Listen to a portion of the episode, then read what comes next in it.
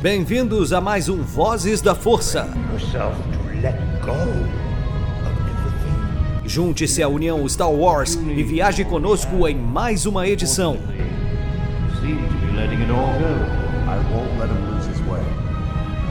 Seja também a fagulha que manterá a chama de Star Wars acesa por muitos anos.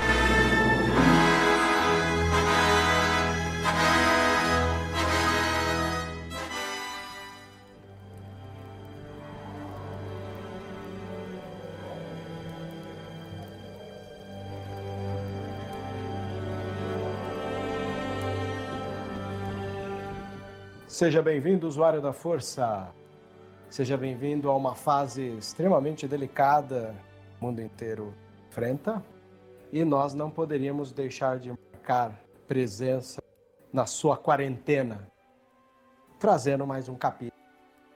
Tardio, né? Depois do pós-férias. Não sei se você sabe, é tão difícil voltar das férias de janeiro que às vezes ela se estica até fevereiro. Mas, no caso, a gente sabe como é difícil às vezes manter uma equipe que possa ser efetiva, né? O nosso querido JP esteve ocupado esse tempo aí, o que me obrigou a chamar o nosso antigo pauteiro, né? Que está aqui conosco. Por favor, Thiago Kenobi. Olha, te obrigou a me chamar? É. Que que é isso, velho? Isso não é obrigação nenhuma. Isso aí eu faço mim... com o maior prazer, você sabe disso, ah, né? Que é isso. Eu fico feliz de saber que você mesmo longe estava do lado. Não sei, você que está ouvindo aí agora, o Thiago ele tinha um carinho por nós tão grande que às vezes ele via que a gente estava gravando um podcastzinho, ele esbarrava no Discord ali online com a galera gravando e mandava uma mensagenzinha: Ô oh, galera, bom podcast para vocês aí. Então não tem como esquecer desses cuidados que sim, a amizade sim. traz. Eu, não, eu posso não estar 100% presente, mas é, de voz, mas de alma, com certeza. Sempre estou torcendo aqui pelo pelo avanço do Vozes da Força, que, querendo ou não, né? Eu, é, eu, um é pouquinho sua, tenho, né, cara? Eu, tô, eu tenho um pouquinho de participação nessa criação, né? É, para quem não sabe, vou endossar aqui o nome Vozes da Força. Quem me cedeu gentilmente foi o Thiago Kenobi. Então, estarei sempre mais grato que, mais, mais do que merecido. Mas, né? O povo que está chegando agora pela primeira vez e não me conhece, eu sou o Thiago Kenobi, dono da página e canal Enclave da Força. Então, quando vocês vão lá no canal e ver aquele cara lindo, maravilhoso apresentando os vídeos para vocês, sou eu. Sou eu. E bem humorado e modesto. Com certeza. E engraçado, vai, vamos dizer. Bem engraçado, porque eu solto umas piadinhas bem legal aí de vez em quando, não é verdade? O espírito casa aberto, né? Como diz o espírito casa aberto da, da Praça Nossa, é, tá em você. Assim. É isso aí. Diz, é, aquele, aquele negócio. Se o Carlos Alberto não tivesse morrido, é, é, tivesse morrido, iam falar que eu era a reencarnação dele. Mas enfim. Ah, tenha certeza. É, eu espero que todos vocês gostem do podcast de hoje. E o tema de hoje, né? Já que eu voltei a ser o pauteiro da vez, né, Vebs? Por favor. É, são os quatro primeiros episódios de Clone Wars, né, que voltou aí recentemente, que trata dos clones Bad Batch. Vamos falar do primeiro arco de Clone Wars, que eh, foram esses quatro primeiros episódios. Não é verdade? Com certeza. E para bater um papo sobre o nosso arco, né, Bad Batch, Chamei como convidado o Pedro, que é o que edita aqui, só que ele está terminando de fazer um, um vídeo de aniversário para a avó dele. A avó dele, por ser uma pessoa do grupo de risco com coronavírus, ela não vai poder receber ninguém no dia de aniversário de hoje. Aí o Pedro está editando os vídeos dos parentes que vai mandar para ela ver. Então, obviamente, ele tem toda a liberdade poética para poder entrar aqui tempos depois. Então, logo mais o Pedro está aqui com a gente, mas o convidado especial que eu tenho, a convidada especial que eu tenho é alguém que há muito tempo almejava estar conosco aqui. É uma pessoa especial para mim, que eu aprendo sempre com ela, né? Minha fonte de sabedoria aqui sobre Star Wars e mal vocês imaginam a, a grandiosidade que é ter amizade com uma pessoa dessa. É a Leonor do Wikipedia BR. Leonor, pode se apresentar. Bom, uma introdução dessas. Muito obrigada, Bebes. É, finalmente, estou gravando aqui com vocês. É, para quem está ouvindo, vocês não têm ideia da quantidade de vezes que a gente já tentou fazer isso acontecer, mas sempre desencontrava. Mas eu acho que é muito apropriado que a primeira vez que eu esteja gravando aqui no Voz da Força seja para o retorno de Clone Wars, finalmente, não é mesmo? Depois de anos. Então, muito feliz, finalmente, de comentar essa maravilhosa, sei lá, esse presente, essa coisa de Deus que caiu pra gente aqui. Obrigada, Dave Filoni. Pois é. A gente sabe, eu imagino, Leonor, que para você o Filone seja um cara que é um famoso ame, não é ame ou odeie, é ame e odeie, porque tem hora que ele vem e bagunça todo a ordem canon, não é verdade? Ah, totalmente, não, assim. É, eu fui uma pessoa bem resistente a Clone Wars no começo, em grande parte porque eu já estava muito acostumada com o que eram as guerras clônicas, e aí veio essa ideia da, da série que disse, ah, caguei. Mas não, não dá, tem que se render a Dave Filoni, não tem, não tem fazer. É, mesmo quando ele, ele matava o Evan Piel aleatoriamente, sem a menor necessidade, assim. É, não tem que fazer, cara. O Dave Filoni, ele é um mestre e não tem, tem nem como odiar. Eu fico com raiva, mas mesmo com raiva eu tô amando. Ô, Leonor, uma perguntinha, já que você falou disso daí. Você falou assim que já estava acostumado do que você via de Clone Wars. Você estava se referindo àquele Clone Wars desenho do Tartakovsky, ou não? o desenho do Tartakovsky, tinham livros baseados no desenho do Tartakovsky. O que muita gente não sabia antes de The Clone Wars era que, na verdade, toda a timeline de, das guerras clônicas já tinha sido contada. E ela tinha sido contada em bastante detalhe. Ela tinha sido meio que é, milimetricamente planejada entre o lançamento do episódio 2 e do episódio 3. E isso envolveu o, o desenho livros, é, sites. Foi um projeto multimídia muito bem planejado, na verdade, que poderia ter servido de exemplo para outras coisas. Mas é, aí acabou sendo sobrescrevido pelo, por esse novo desenho. Mas vários Sim. elementos acabaram sendo incorporados, então acabou que não foi tão ruim. Bom, eu, eu vou ser sincero com vocês. Quando eu vi que o negócio deu uma desandada ali no final de 2011, 12, não lembro quando foi que o desenho parou. Nós havíamos sentido um grande problema no ritmo dos desenhos, que inclusive a última temporada não é chamada de última, eles chamam de Lost Episodes. Sim. E tinha uma quantidade menor. Eu lembro que eu já fiquei um pouco triste de imaginar que haviam reduzido. E é engraçado, porque hoje você assiste o Bad Batch, ele não, parece que ele não casaria com os Lost Episodes, e tem muito mais a ver com esse cerco de Mandalore que ganhou corpo, né? essa altura do campeonato? Eu acho que muito do que aconteceu foi porque, assim, claramente a sexta temporada reduzida já foi feita sabendo de tudo que estava acontecendo, né? O Dave Filoni provavelmente era um cara que sabia de, de todas as negociações, já já estava sendo cortada a série. Então, assim, mal ou bem, ele tinha que amarrar pensando que aquilo ali podia nunca mais voltar. Eu penso que tanto ele amarrou que ele. Até essa ideia de cortar o Bad Batch é porque realmente eu não casava, então ficou fora. Sim. O desenho. É, Pode falar, Tiagão. É, tanto que esses quatro episódios já foram lançados antigamente, depois que Clone Wars foi cancelado, mas eles foram lançados em forma incompleta, né? Ele tem aqueles episódios uhum. inacabados, né? Então, assim, se você for parar para pensar, Clone Wars começa de fato na sexta-feira agora. Porque esses quatro episódios aí foi só a finalização daqueles quatro episódios que estavam inacabados que, que foi lançado no, no passado, né? Sim, eles colocaram para quem está ouvindo pela primeira vez, é, esses episódios existem inacabados, né? Tem uma espécie de sketch do que ele deveria ser. Tem algumas diferenças que, que incluíram, outras tiraram. Coisas tolas, assim, que a gente vai comentar. Que vou dizer que é muito legal imaginar como essa qualidade da animação. Nossa, principalmente nossa. pelas expressões, né? O, o Rex, que parece ser o personagem principal dessa temporada, junto com a Soka, ele é carregado de emoções, né? expressões faciais. Nossa, cara, eu inclusive eu queria que, que, a gente começasse só falando sobre isso, sem nem entrar na trama. Porque, Vamos lá. É, eu, não, eu não assisti os episódios é, não terminados.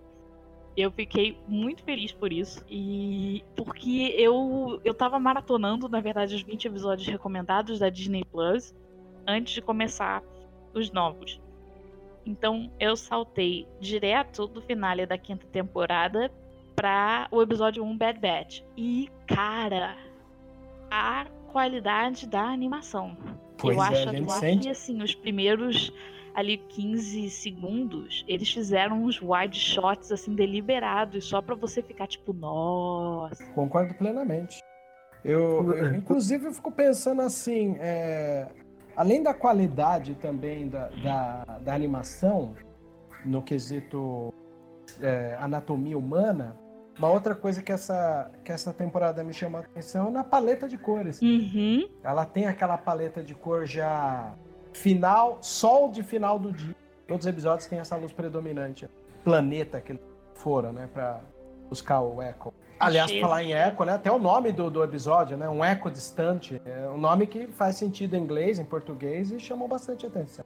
Totalmente. Assim, achei, achei muito bonito ver Clone Wars, assim, finalmente com texturas, com uma iluminação mais tecnicamente bem feita. Nossa, ficou maravilhoso. É, eles estão fazendo com carinho, vai. Estão fazendo com carinho e digo mais, assim, às vezes eu acredito que o mercado da animação para Oscar, assim, Pixar e tal, ela, ela nivela qualquer animação tola para cima, né? Total. Isso porque, total. porque outro dia até desenho da Barbie, que eu sei que minha filha vê, que outro dia ela foi me mostrar pela tela da, do, do Skype, que eu tenho as visitas virtuais com ela, ela falou, olha isso aqui, eu olhei assim, aí minha mente, né, de quem ama e, e persegue cinema, falou, caramba, essa Barbie tá bem feita, né? Aí eu vi como há uma qualidade maior, né? Eu acho os que simplesmente a cuidados. tecnologia melhorou desde que Clone Wars acabou pela primeira vez e desde que está sendo bem feito agora. É, é muito bom que a gente está podendo ter esse salto de tecnologia, sabe? Eu acho que é, é fantástico. Sim. fantástico.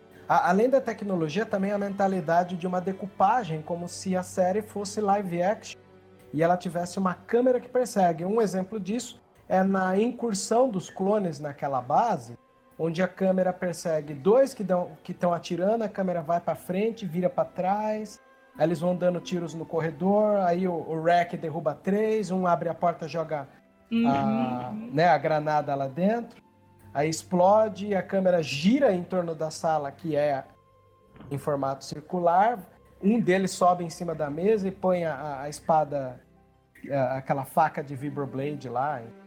Então, o movimento da câmera de uma animação hoje em dia está imitando o movimento de câmera de cinema, né? Sim. Esse é um dos grandes E avanços. muito bem feita a direção. Posso dizer que o diretor de fotografia hoje em dia é uma figura presente num desenho de animação, né? Não, e é incrível, né, que o quanto que é, enquanto os filmes têm aquela divisão de ou eu odeio ou eu, eu amo, as séries, tanto Clone Wars como Mandalorian também, e agora Clone Wars, eles unem esse povo, né? É incrível, né? Depois da Uhum. cisão dos filmes, né, a gente tem material que está de novo trazendo os fãs de volta, né? paixão do Star Wars. Eu acho isso bom em, em- em muitos níveis, porque eu acho que é, é uma forma de você garantir que essa base do que é o conteúdo de Star Wars continue, né? Porque um arco desses, que é tão, é, tão elaborado, que entra tanto. Assim, eu não vou dizer uma deep lore, porque não é obscura, mas assim, esse arco pega é, design genético de clones, pega é, design dos droids, pega estratégia militar dentro de, de- de Star Wars, pega é, a própria estrutura da guerra, sabe? E pega muitos elementos aqui que não são tratados nos filmes. E é um arco que ainda assim foi extremamente bem recebido. Então, é importante, é um, é um significado de que é, o que é a base de Star Wars já foi para muito além do que antes era reconhecido como só a original trilogy. O Leandro cortou, quando você falou é a base, cortou.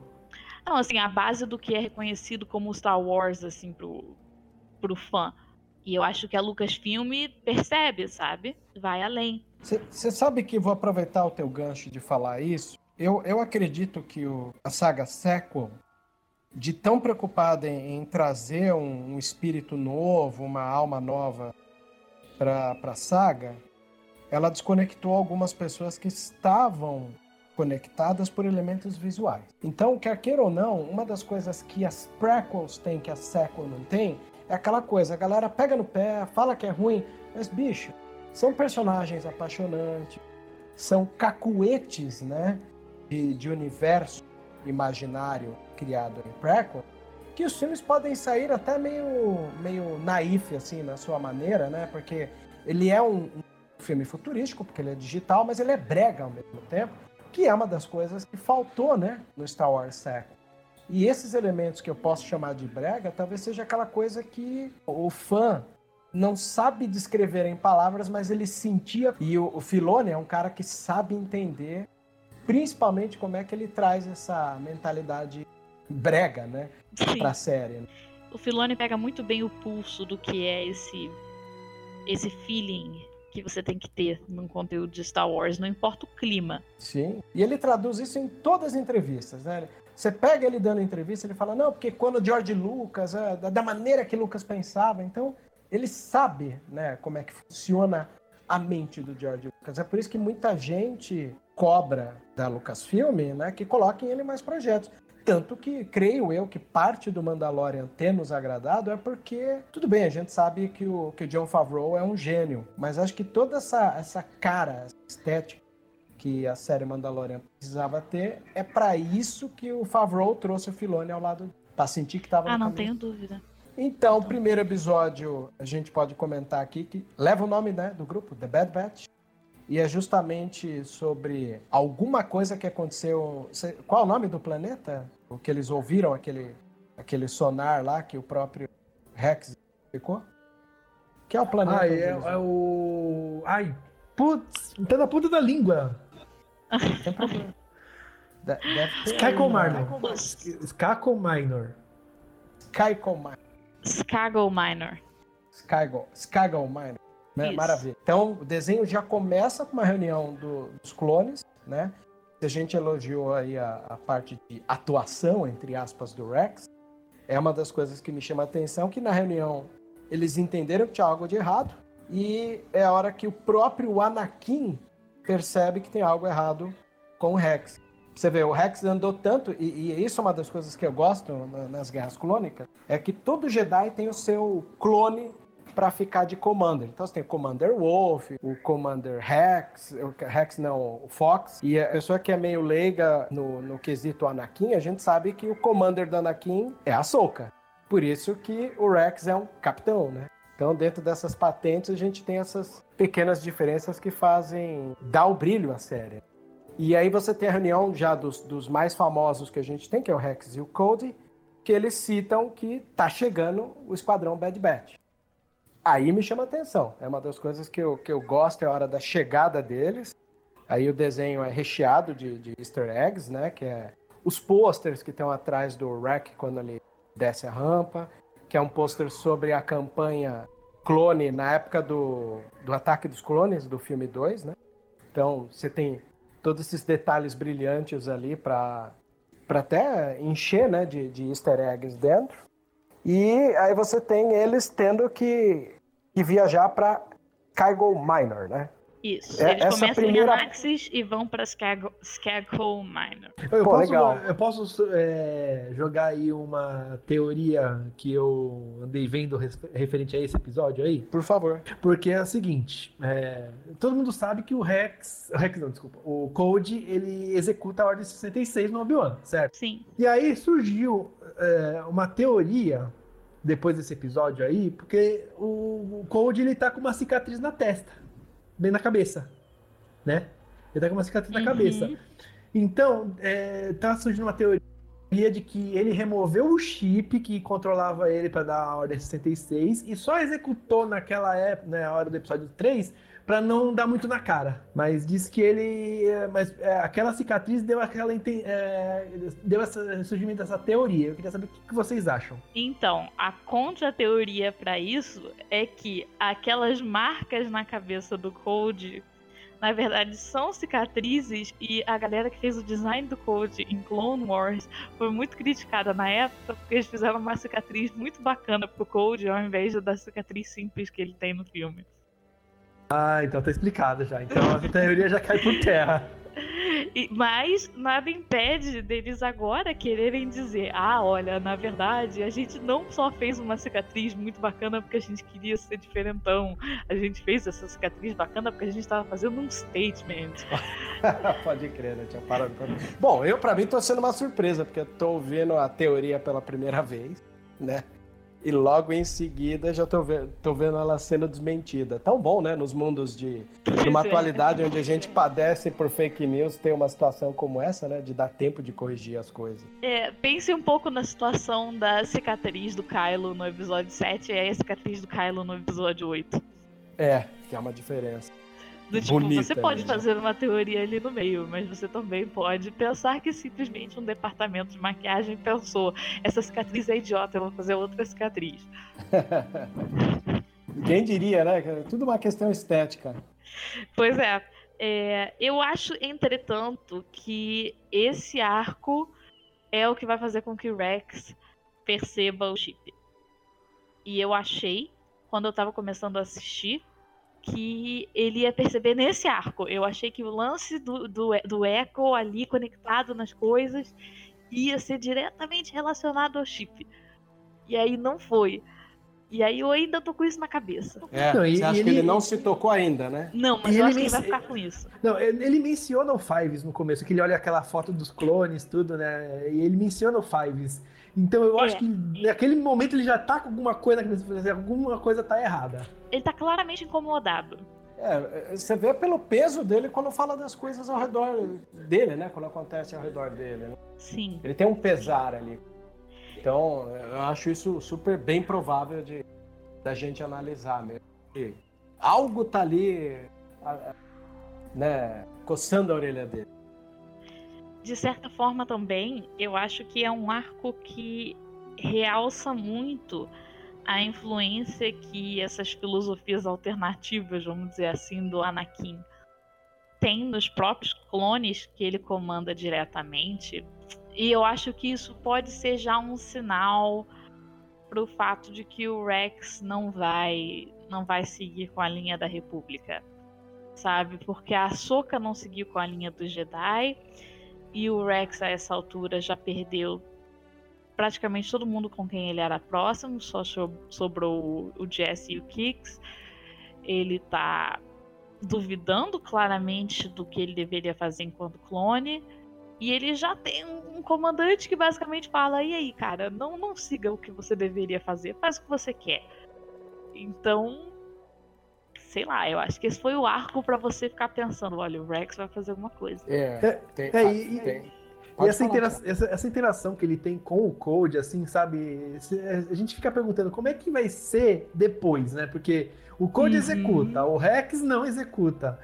Será que, vai, será que vai ter algum possível diálogo dos dois depois ou não? A gente fica é, pensando o que, que poderia acontecer com a relação dos dois, né? Porque os dois são bem próximos, né? Ai, queria muito, Thiago. Não aumente minhas expectativas. Também sei como. Eu não sou muito fã do Code, não. A galera é fã do Code e tal. Eu não sou muito fã dele, não. Sério com você. Nossa, tudo que eu queria era assim, aquele diálogo bem novela, sabe? Do tipo, bem é, Anakin e Obi-Wan lutando no meio do fogo. Eu queria isso com o Rex e o Code. Eu também.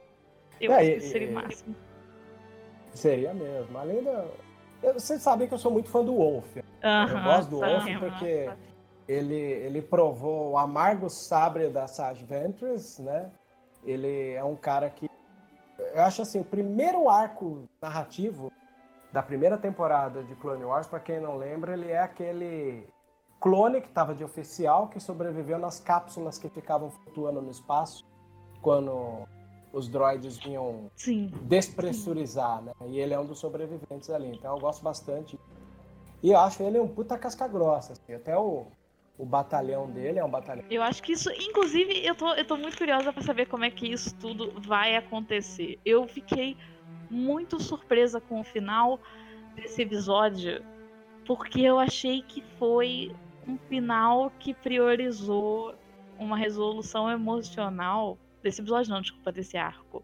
O arco. Que priorizou uma resolução emocional ao invés de uma resolução que beneficiasse a trama. Eu acho que teria sido mais conveniente pra trama que o, que o Echo tivesse ficado com, com, o, com o Rex, né? É. Então, curioso. É, eu acho. Tanto quanto curioso. Sou bem fã dessa do banho, né, dramático. Teve.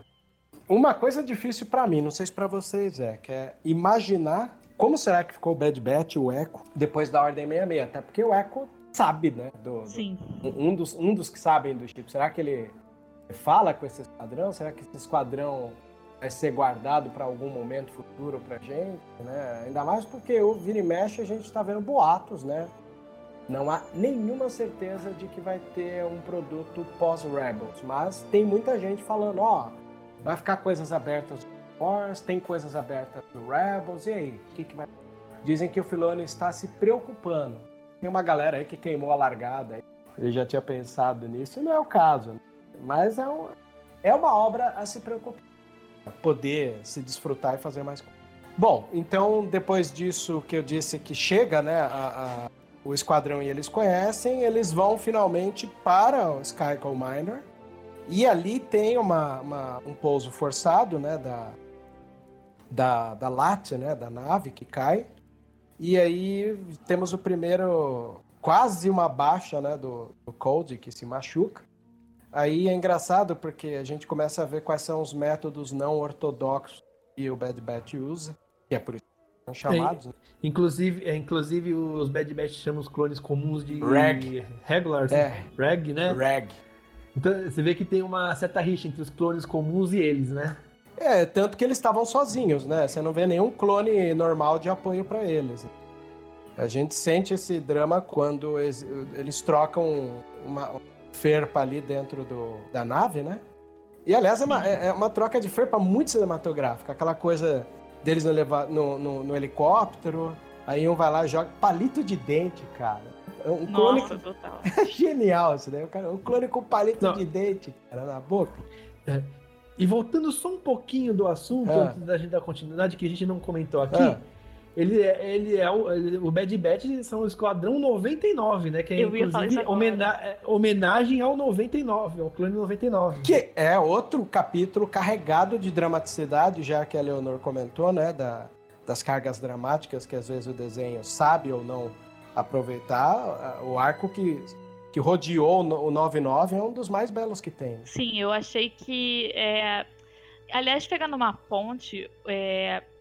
para quem não viu é... a lista que o Disney Plus sugeriu para que você assistisse antes dessa temporada, o episódio do Ark Troopers, que apresenta a morte do 99, é um deles. Poxa, que legal. A gente vai disponibilizar essa lista até, depois eu vou pedir para a Leonor deixar conosco aí o link, que nas de, na descrição desse episódio aqui eh, eu vou colocar esse link aí para você poder visitar. Mas pode, pode continuar. Deixar, mas assim, foi, então foi bem deu bem um impacto pra gente quando a gente estava assistindo, eu e meu irmão, porque a gente tinha assistido bem recentemente, né, o 99 morrer. E aí eles falam Clone Force 99. Foi imediatamente a primeira coisa que a gente pensou, né? No pois 99. É. Achei que foi bem inteligente deles terem sugerido essa, esse episódio. Pois é, e além da sugestão, aí volto agora para a questão da qualidade dos desenhos. Assim que, ele, assim que o, o levanta né, a nave e tira o code do chão, a gente começa a analisar como os cuidados estéticos com as texturas do desenho melhora, porque a nave, quando cai, ela abre um, um risco num chão de cristal azul. É outra coisa que o desenho me chama a atenção. o tratamento de, de, texturas né, do planeta. É, é, uma coisa que Clone Wars talvez seja o ponto forte dele em cima de todos os filmes. É saber trabalhar a vegetação nativa dos planetas que visita. Ah, a gente teve só um pouquinho disso em Felúcia, né? Que é... Nossa, a Felúcia foi linda. Imagina a Felúcia com essa animação atual. Pois é, já era bonito na animação, né? Agora, talvez esteja, ouso dizer, é óbvio que um desenho animado ele quer parecer desenho animado, não tão realista assim. Mas ele teria um, um, uma espécie de carga maior né, no contraste de cor que ia chamar muito mais atenção nos dias atuais. Mas aí a gente tem o primeiro é, movimento do Bad Batch, que é ao contrário do Rex que queria já é, demonstrar um comportamento de guerra. É, eles têm um punch, eles batem de frente, né? Eles vão encarar a, a time de frente. E é o diferencial desse time, né? Depois a gente vai descobrir Não, lá na frente que assim. o Echo é, é, a fonte da sabedoria do. Como é que chama aquele inimigo que parece uma aranha, que é o vilão desse desenho? Do Almirante Trent. Isso, o Almirante Trent, você vê que é. Ele não podia ser tão inteligente assim à toa. A gente vai descobrir que ele é, puxava da memória né, do, do, do Echo como é que funciona um clone. E o Bad Batch é não é funciona, assim, né, né, como clone. É porque assim, né, Vebs, eles resolvem chamar o Bad Batch, né, por conta que o, o próprio Rex, ele percebe que o, os separatistas, os olhos separatistas estão sabendo exatamente como é que eles agem durante as estratégias de guerra, né? Sim. E estavam acabando de perder. Então, assim, vamos, vamos chamar uns clones diferentes, né, para é, para poder quebrar isso daí, né? Sim. Tanto que foi isso que deu aquele. É, aquele. Tchan no, no Rex para falar, ó, acho que o Echo tá vivo, porque era justamente uma estratégia de batalha que só o Echo conhecia. Ele e o Echo conhecia, né? Sim. Então aí que deu aquele negócio, não, ele tá vivo, né? Por isso que eles vão lá pra, pra Sky com Minor para juntamente com o Bad Batch, por causa que aí com eles é, os separatistas não iam conseguir adivinhar qual seria a estratégia de batalha deles, né? Sim, é verdade. Não, imagina, quer dizer, tá na memória de todo clone é, é, o modus operandi, né, de uma, de uma guerra. Sim. E, e, o, e o Bad Batch, ele quebra isso, né? Eles vão, bate de frente. E, e até o Trent, depois ele estranha, ele fala, o quê? Eles fizeram isso? Até ele estranha a forma, né? que é o lance da tática de guerra.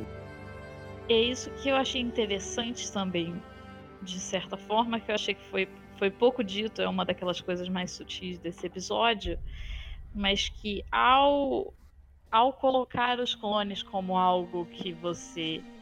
que tinha um comportamento mais ou menos repetitivo, com um padrão previsto por um algoritmo, entre aspas, depois a gente percebe que é um ser humano, mas que mal ou bem era baseado em padrões. E tá tendo aqui uma comparação com os droids, né?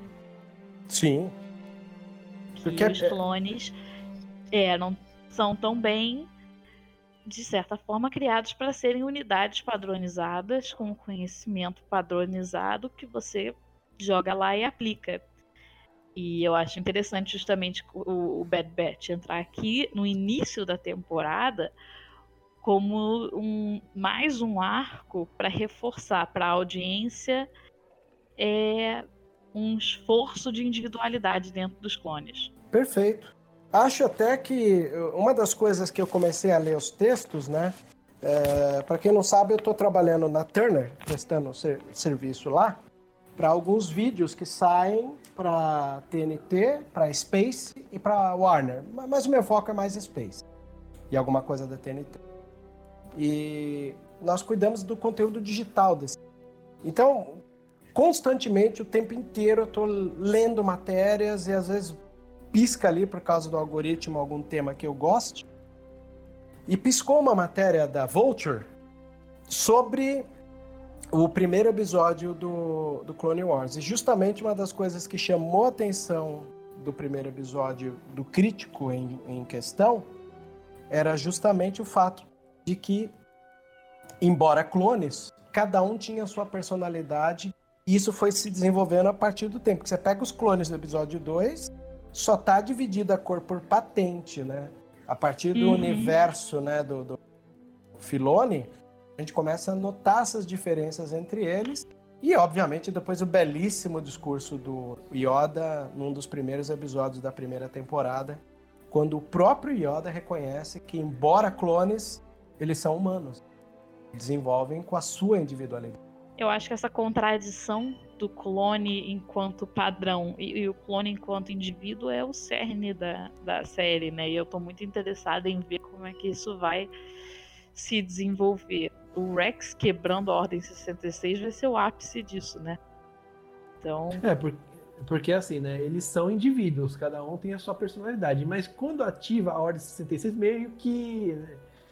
É, eles meio que eu... ficam robotizados, hipnotizados, não sei como é que eu posso dizer, né? Mas eles não conseguem mais ser eles mesmos. Eu acho que a Ordem 66 é, é tanto na prática quanto, vamos dizer assim, na num sentido mais filosófico e político, é o dispositivo que é um lembrete para os clones e para todo mundo ao redor dos clones que, apesar deles serem indivíduos e apesar deles serem humanos, fundamentalmente todos esses clones são peças, são propriedades e são feitos para serem padronizados, propriedades da República e utilizados como armas de guerra da mesma forma como os droids.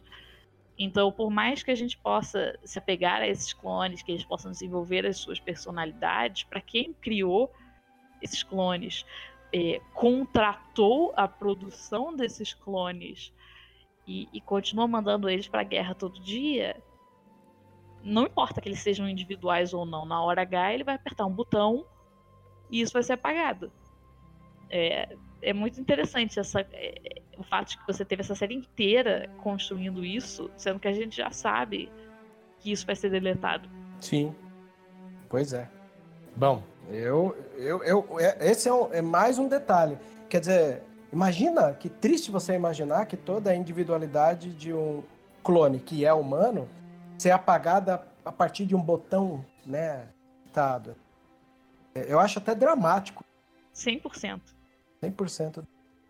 Bom, aí uh, o desenho a gente tem ali toda uma vegetação maravilhosa e eles de novo invadindo uma torre, né? para poder pegar o controle dessa torre, que é uma das torres que Trent sabia estaria lá é, inserido alguma coisa dos ruídos que o Rex ouviu. E de novo, a técnica é maravilhosa, que é uma incursão de invadir batendo de frente. É, é ali que tem essa parte que eu disse para vocês do movimento de câmera, que me chamou muita atenção. E principalmente é, você vê uh, os dotes de cada um. Então você tem o cara que é, que é o mais nerd, né? Que procura as coisas, o sniper, o capitão e o força bruta. Então até essa divisão aí acaba ajudando. E você vê o. É, você... Pode falar. Você vê que a coisa tá brava, tá tensa, né? Quando chama o Rambo para resolver a situação, né? É verdade. É, Aliás, eu vou dizer um negócio para vocês, já que você falou de chamar o Rambo e tal. Em nenhum embora às vezes eu fui surpreendido com algumas, algumas mortes de clone commanders ou clones menores que tinham papel, entre aspas, mais chamativo, esse foi uma das poucas vezes que eu assisti Clone Wars e fiquei meio tenso, assim, com o risco de algum deles morrerem, assim, porque aí entra o brilhantismo de um roteiro, que é o quê? É, eu nunca tive medo que eles, que algum personagem clone morresse, e boa parte deles, no decorrer das temporadas, morreram. Seu sem alma. É, é, é eu fui surpreendido. Você não, você não ficou muito bolado quando o, o, o, o Hard Case morreu? Que isso? O, então, Hard Case, o Thorn, teve um também que, que quando foram é, libertar uma carga de alimentação para os Twi'leks que foi morto o mestre Jedi dele e ele, eu não vou lembrar agora. Eu até citei ele em algum dos Eu sei qual é o episódio, mas eu também não lembro o nome. Me deu dó assim. desse personagem. Total, 100%. Então, mas você é pego o de surpresa, porque você... Não, quando o Ryan Reis morreu, eu fiquei muito alterada, tá? É, eu sei, eu te entendo perfeitamente. Mas você é pego de surpresa, né? Aquela coisa assim... Você não sabe, cara, é uma animação, como é que vai matar o personagem? Mataram o personagem. Caramba, matou o personagem. Agora, esse aqui, como a gente teve um tempo de, de acompanhar os Clone Wars durante todas as temporadas, depois teve esse gap de mais de cinco anos, quase dez anos de espera. Aí volta um desenho, parece que você tá meio vacinado. Você fala, mano, pode ser que. Pois é. clones possam morrer. E o Bad Batch, em vários momentos, por ser incursão ofensiva, eu morri de medo de algum deles morrer. Tipo, o cara do sniper que ficou longe podia ter sido surpreendido por algum Super Battle Droid que ia pra lá. Então, a tensão foi meio contínua quando eu vi esse, esse arco aqui. Foi, isso foi. Assustou é, um pouco, o... né? Eu achei que o pacing de todos os episódios foi muito bem feito, porque é difícil você fazer um arco de quatro episódios, os quatro episódios, assim, em duas missões só, praticamente é, no mesmo planeta, e você conseguir manter a tensão, manter o ritmo de batalha. Eu assisti direto e foi e, e sustenta, sabe? É difícil fazer isso no roteiro, especialmente em, em, episódios curtos. Sim. É legal, aí eu coloco o formato do streaming, né? Porque agora ele, ele não está mais inserido numa programação de TV a cabo, então ele não tem a obrigação de ter 22 minutos, 20 cravadinhos, porque tem uma propaganda. Não, ele tem o tempo que for necessário. Tanto que o terceiro episódio é mais curto, ele tem 18 minutos. E o terceiro episódio, inclusive, ele parece ser um episódio 2B, de tão conexo com o segundo que o terceiro é. Uhum. É então eu sinto essa diferença e ela me chama muito atenção. Bom, então depois que tem essa incursão que eu disse que eles entram na torre, pegam o contato da onde está, é, eles entram numa nave, foge, acaba o, o primeiro desenho do Bad Batch. Então vamos para o segundo desenho. acaba, é, acaba com, uh, com, aquela mensagem que é a, o código do Echo, né? Sim. É, CT, pois é. lembra? CT alguma coisa, né? Não lembro agora. CT 1409. Que é o, é o número, né? Clone. É o número do Echo. O número do Echo. Que deixa o Rex bastante é, alterado, porque, é, para quem não lembrava, e eu mesmo não lembrava, o Echo morreu, entre aspas, na terceira temporada. Então, faz muito tempo. Faz. Né? Para nós que às vezes pudemos maratonar para assistir de novo, soa não tão longe. Para aquele que vai, viu na época, ele não vai lembrar. É, tanto que várias pessoas que eu fui comentar, então, é como morreu na terceira. Terceira? Não era na quinta? Eu falei, não. A, a galera não, gruda é, muito é, na memória. É, morreu lá atrás. A galera acho que na memória traída, eles grudam essa saga com a saga do Tup, né? Tem muita gente Sim. que tá confundindo aí, né? A saga do. Ou talvez até o Hard Case, que morreu mais perto, mas assim. É, é curioso até, porque você vê que a reação do Rex no próximo episódio é muito duvidada, talvez em grande parte por isso, porque o Echo tá morto dentro do universo. Eu vou até checar a quantidade de, de anos que se passou, o Echo estava morto há, há anos, talvez Sim. até. Talvez já tivesse passado um ano desde que o Evan Piel morreu até esse episódio. Então, para as pessoas ali, era tipo, pô, cara, assim, aceita, o cara morreu. Pois é, é eu acho até engraçado comentado isso daí, né? O tempo que ele morreu. É... Isso em filme de guerra Aliás, o, próprio Clone Wars ele é muito imerso em clima faroeste e guerra. Essa coisa de filme de guerra, eu vou citar um filme que eu sou muito fã, que é um filme maravilhoso do Michael Cimino, que chama O Franco Atirador, né? Na história do filme, é, existem alguns amigos de que prestaram exército, nesse caso é o Robert De Niro, o John Caselli, que para quem não lembra é o Fredo do Poderoso Chefão, o irmão problemático lá, e o Christopher Walken, gênio Christopher Walken, na atuação que ele rendeu o Oscar de coadjuvante, que é casado com a Meryl Streep, filmão da porra. Quando eles voltam de, do Vietnã, acontece a mesma coisa aqui no desenho do Clone Wars, que é o quê? O De Niro já tá de volta, o De Niro se envolve com a mulher do Walken e ele vai descobrir que o Walken tá vivo e ele serve como cobaia americana dentro do mercado negro do Vietnã como aqueles caras que ganham dinheiro fazendo aposta com roleta russa. Ao peso do filme. E, gente, é um filme magnífico, é a mesma coisa. A cada ruído da probabilidade do seu antigo amigo pessoal e parceiro de guerra, Christopher Walken, que estava dado como morto, ele mostra que está vivo, é uma carga dramática muito imensa.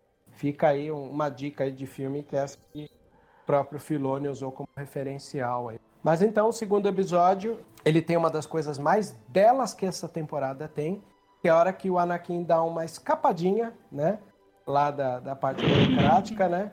Para ver a, a Queen Amidala. Aí é engraçado porque num dos dias que eu estava conversando na União Star Wars, o Theo lembrou que pode ser que essa sequência da conversa do Anakin com a, o holograma da Padme, é, ele veio substituir uma, uma coisa que nos dias de hoje no machismo não ia funcionar muito, que era uma hora, inclusive nos episódios inacabados está lá, né? Quem quiser ver, é quando o Anakin ele vai para a nave, para Gunship, para eles irem para uma nova incursão, e ele nota que na na fuselagem da, da gunship, né? Para quem não sabe, em aviões de guerra era muito comum na, na Primeira e na Segunda Guerra eles desenharem na, no, nos aviões bombardeiros uma pinap, né, na fuselagem. O nome de, dessa arte a gente chama de nose art. E isso é uma coisa que o Filoni assumiu dentro do universo Clone Wars, que é que boa parte da, da, das gunships tivessem nose art também. E nesse episódio, o que foi retirado, que estava nos episódios lá, sketch que estão no YouTube, é um desenho da Padme sentadinha numa bomba, né? Aí o Anakin ele vai subir na nave, ele vê aquela nove art na, na, na, fuselagem e olha pro plano. Por que, que vocês estão fazendo com o desenho da minha mulher, né? Uma coisa meio assim. Né? E eles substituíram por uma cena extremamente sensível e, e, tocante, que inclusive termina com aquelas mãozinhas quase entrelaçando entre humano e, e holografia, ali, holograma, né? Que me chamou muita atenção como uma das belezas desse episódio aí. uma Sim. outra coisa que me chamou a atenção foi o nosso querido Obi-Wan, né? Na, nessa cena aí, né? Ele chega lá tentando entrar, o Rex tentando impedir ele de entrar, e o Anakin sai, dá aquela desculpinha, aí o Obi-Wan é, é, mandou o meu oi pra Padmé. Sim, sensacional. Assim, será, que, será que o Obi-Wan tá sabendo de alguma coisa? Ah, com certeza. Desconfia. Eu né? acho que assim, esse foi, foi bem uma cena também pra, pra dar aquele toque que cai entre nós. Todo mundo já sabe, né? Que é que todo mundo ao redor do Anakin já sabia. É, e ele achava que ninguém sabia, esse é o mais belo. Pois é, ele achava que ele era um gênio do, é. da stealth ali. Total. Aliás, eu acho que talvez tenha sido de propósito que ele ao longo do episódio fala várias vezes dos próximos. Não, essa é uma missão é, oculta, né? Essa é uma missão de stealth. A gente tem que ficar aqui muito escondido. E é tipo assim, sendo que ele era o cara que tava menos escondendo a vida pessoal dele. É. Eu achei também bastante curioso que esse episódio deixa explícito que ele confiava no Rex para ter essa informação. É, é, é, belíssimo, porque ele bota o, o, Rex lá na porta como leão de chácara, né? Aí tem uma cena hum. patética do Rex dando, batendo continência pros soldados rasos passando, tipo, tô escondendo algo aqui, né? Olha para mim, eu tô escondendo algo aqui. Aí vem a cena que, que o próprio Tiago lembrou que é o Obi-Wan no meio da galera. Oi, tá estende a mão assim, que é, de novo volta essa coisa da beleza dos desenhos oh, animados, oh, great. né? É. Ele fala baixo, ah, oh, meu, é o great, né? É bonito isso daí. Aí existe aquela jogadinha entre eles, que é o Anakin sair, jogar o capacete lá e cortar o barato do Obi-Wan. Essa é uma das cenas de direção que me chama muita atenção do Clone Wars. Sim. Logo em seguida dessa belíssima parte, Aliás, só para já que a gente está falando de visual aqui, vocês viram que é legal que até a, a parte do, dos olhares, do, do cabelo do Anakin, tá uma coisa que já tá deixando de cara com o gol com o episódio 3 ali, no visual? Ai, sim. Nossa. Muito. Fico abalada. É. Não só o Anakin, o Obi-Wan. O Obi-Wan, a barba do Obi-Wan, né? aquela coisa que é o bigodinho maior que a, a barba, assim. Até isso a estética do desenho respeitou. Aí a gente tem eles já no espaço, né? Tá o Rek lá com uma mão segurando frango, outra mão pegando aqueles. Como é que chama aqueles androidezinhos dos pezinhos, que é lixo? Fazendo exercício com aquele. Com aquele androidezinho lá que tem. Que no, no Palácio do ah, Jabba eles queimam. Gronk, isso. Os Gonk Droids. Gonk, Gonk é. Droids, é.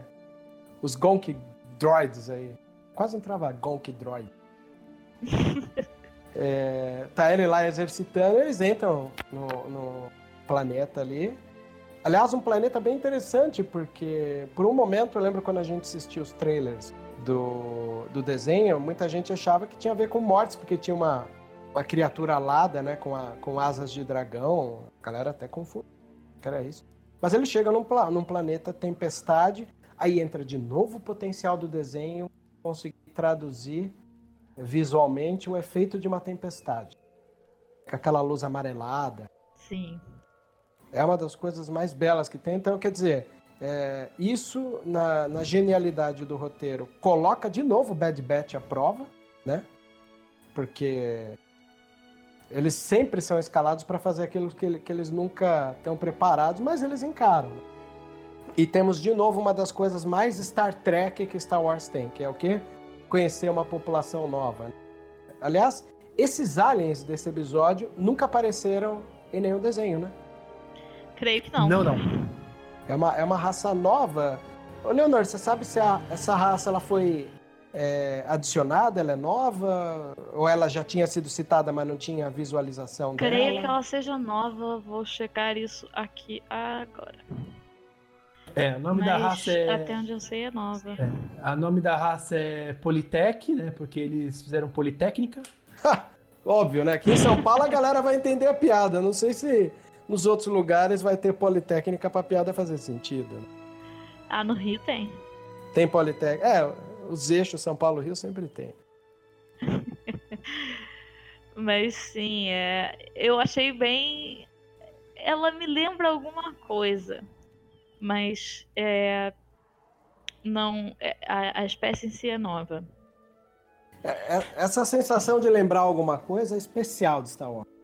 Tudo. Total, sim. É, é- é um grande homenagem a tantas coisas. E quando a gente vai ver, lembra alguma coisa que a gente já consumiu. assim. É, uma coisa que eu achei interessante e que acabou não, não, não se concretizando da forma que eu achei que seria. Na real, acabou não se concretizando de forma alguma.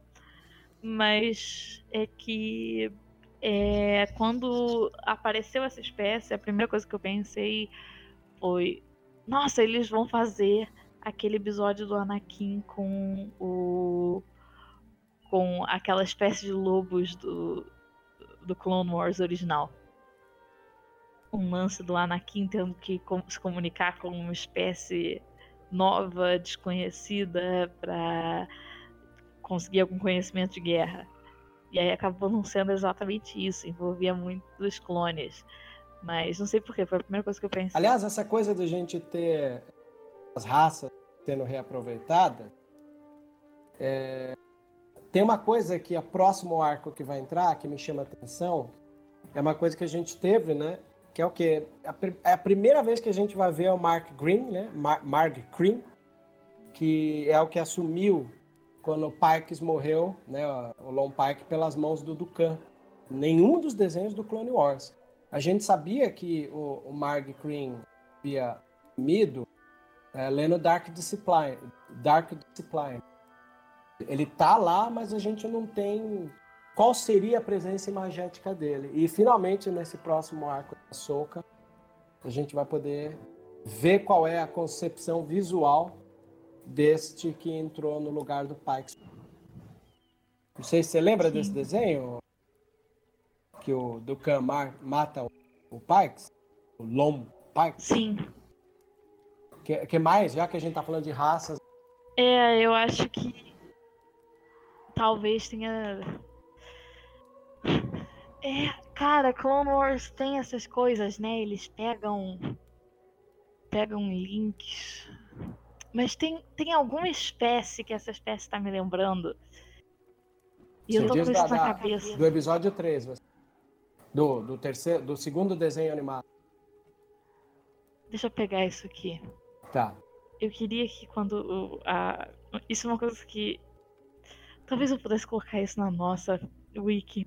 Eu queria que na lista dos episódios quando aparecessem na, na página dos personagens aparecesse o número do episódio também. Isso seria muito mais prático na hora de você olhar. É. Fica mais prático.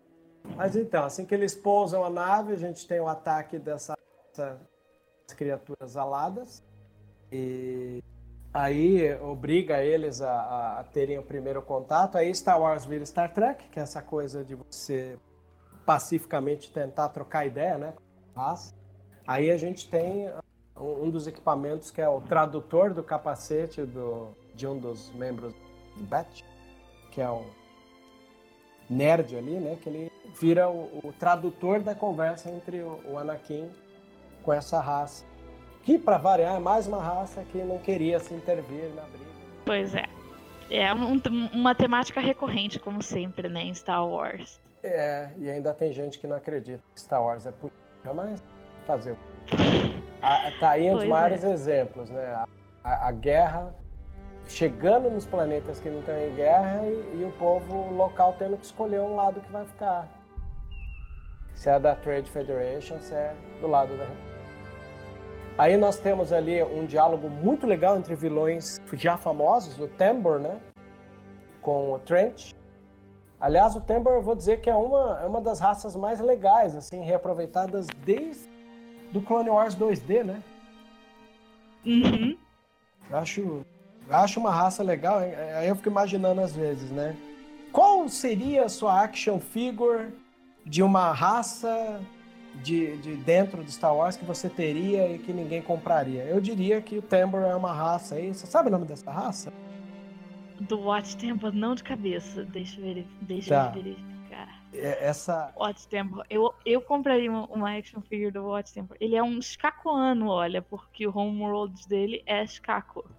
Skackle. Ah. É, Skackle Minor. Tá aí explicado. Então, ele é um Skakoana. E é na terra dos caras. Olha que legal. Coisa que fica na entrelinha que se a gente não para pra trocar uma ideia, a gente nem sabe, né? Então, quer dizer, o planeta é. do primeiro episódio, que é Skackle Minor, é o do Tambor. E agora a gente tá no planeta desses é, alienígenas aqui, do planeta da névoa amarela, que eu também não sei o nome. Vacilei.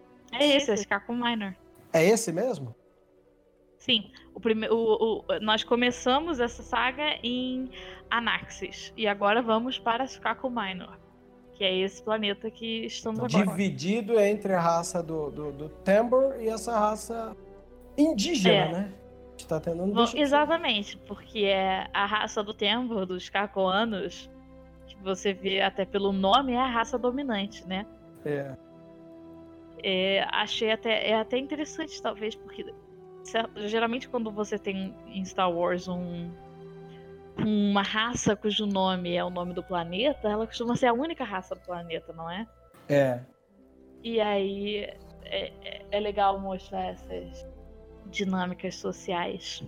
E, e, e Mas... uma, é, é, problemas de etnia, né? Que sempre é uma das coisas que o, que o, o Lucas gosta de fazer, né? Essa coisa de ter um, o próprio é, o ato, né? É engraçado uhum. que todas as raças vão. É, Tatooine é um verdadeiro galho, curva de rio, assim, né? Onde tudo os galhos de enxurrada vão enroscar. Né? Então você tem Toydarian lá, você tem Huts, né? Embora acho que Huts é natural de, de Tatooine, certo?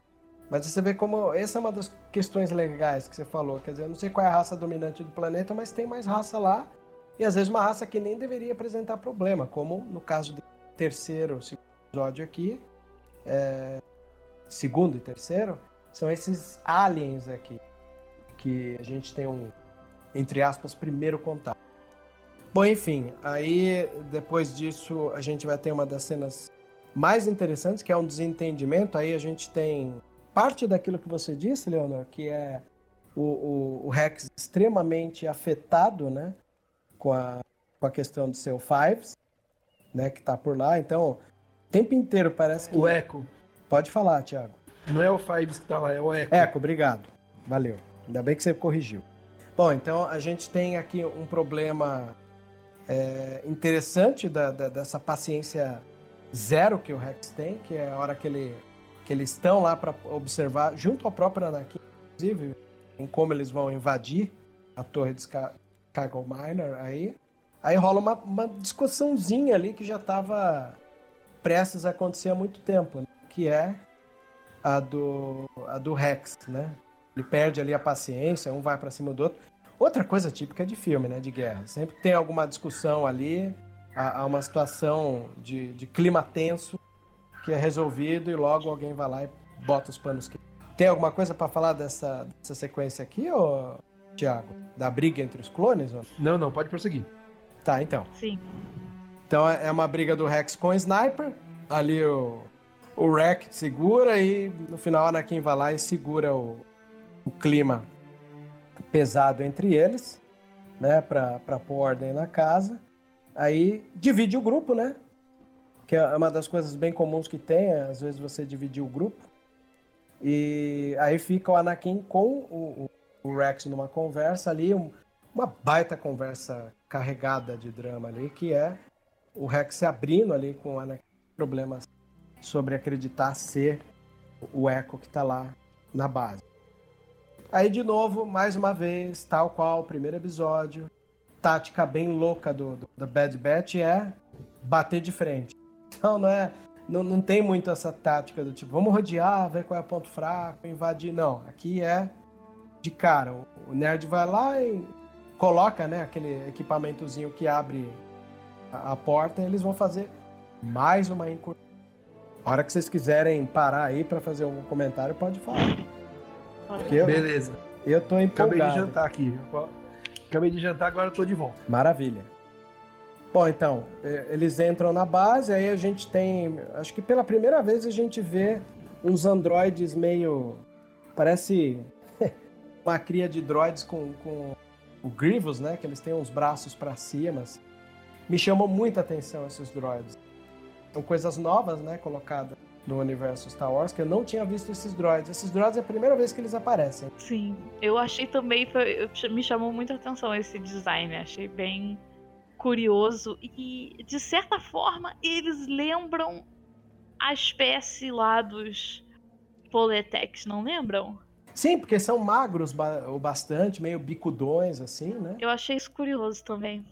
É, tem até... Os droids que eles usam nas próprias bases lembram a espécie nativa do planeta. É, até a crista, né? Porque o... eles têm uma crista, né, no, no bico do, do droid. Que acho que uhum. talvez para não causar nenhum alarde, né? Aquela coisa da gente imaginar que em filmes de guerra, quanto mais você parecer os nativos, mais você passa batido. Quem sabe? Aí existe aquela. Gostaria de ver alguma coisa mais sobre esses droids. Pois é, eu fico pensando assim, a gente tem, assim como saem os guias ilustrados dos filmes, existiu o guia ilustrado do Clone Wars? Ah, certamente vai sair material sobre essa temporada. É, porque às vezes você precisa de materialzinho, né? Que chame atenção. Não tenho dúvida que vão aproveitar para soltar alguma coisa. É, porque tem Bom, muito vou, so, é, vou soltar Vou soltar uma teoria aí. Por favor. Esses droids são baseados nos Politex, porque como os Politex não queriam se envolver na guerra e eles acham que a forma de batalha dessa espécie nativa seria boas para os separatistas e como eles não queriam se juntar, então eles criaram uns droids baseados nessa raça. Não duvido nada. Tanto não duvido que a gente mais para frente nesse episódio vai ter o quê? A hora que eles conseguem achar o, o Echo instalado na máquina e eles vão fugir com o Echo no terceiro, a gente vai descobrir da pior maneira que esses droids voam, né? Eles até quando eles pulam. They fly now. É, they, total. they fly now, né? Não tem nem o que dizer. Mas de novo a gente tem ali um pouco antes disso acontecer, chama muita atenção. Primeiro é o Tambor falando com eles por um comunicador muito parecido com o comunicador do episódio 1, quando a, a rainha Midala ainda na época, ela vai falar com o Viceroy, né? E, e uhum. aí você tem um círculo que faz um, um sentido de uma água mexendo, que é uma coisa do universo do Flash Gordon, tá? Aproveitando que o nosso querido Max von Sydow morreu recentemente, um excelente ator, interpretou o Ming, tá aí mais uma, uma situação para lembrar. O Tambor é, ameaça eles levando mais um pouquinho de esquadrão, né? Aí a gente tem uma treta na porta da onde tá o Echo. E é uma treta genial ali, né? O Anakin chega, porque ele, eles tinham se separado e eles brigam na porta ali. Vou dizer que esse momento da briga, para quem jogou Republic Commando, tem uma cena que o seu time também dividido por especialidades.